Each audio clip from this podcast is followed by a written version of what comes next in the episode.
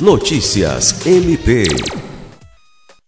O Ministério Público Federal ingressou com a ação civil pública na Justiça Federal no Acre para obrigar o Instituto Brasileiro de Geografia e Estatística, IBGE, a incluir campos para identificação de identidade de gênero e orientação sexual nos questionários básico e amostral do censo de 2022, bem como nos próximos censos demográficos. A ação foi ajuizada pelo Procurador Regional dos Direitos do Cidadão, Lucas Costa Almeida Dias, após representação do Centro de Atendimento à Vítima CAVE do Ministério Público do Acre.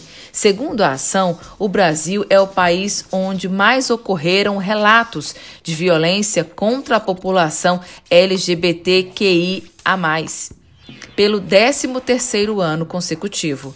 Para o Ministério Público Federal, a informação estatística cumpre um significativo papel na efetivação de políticas públicas para evidenciar questões sociais ainda latentes. E é somente a partir do conhecimento da quantidade e condições de vida dessas populações que suas demandas sociais podem fazer parte da agenda estadual. Alice Regina, para a Agência de Notícias do Ministério Público do Estado do Acre.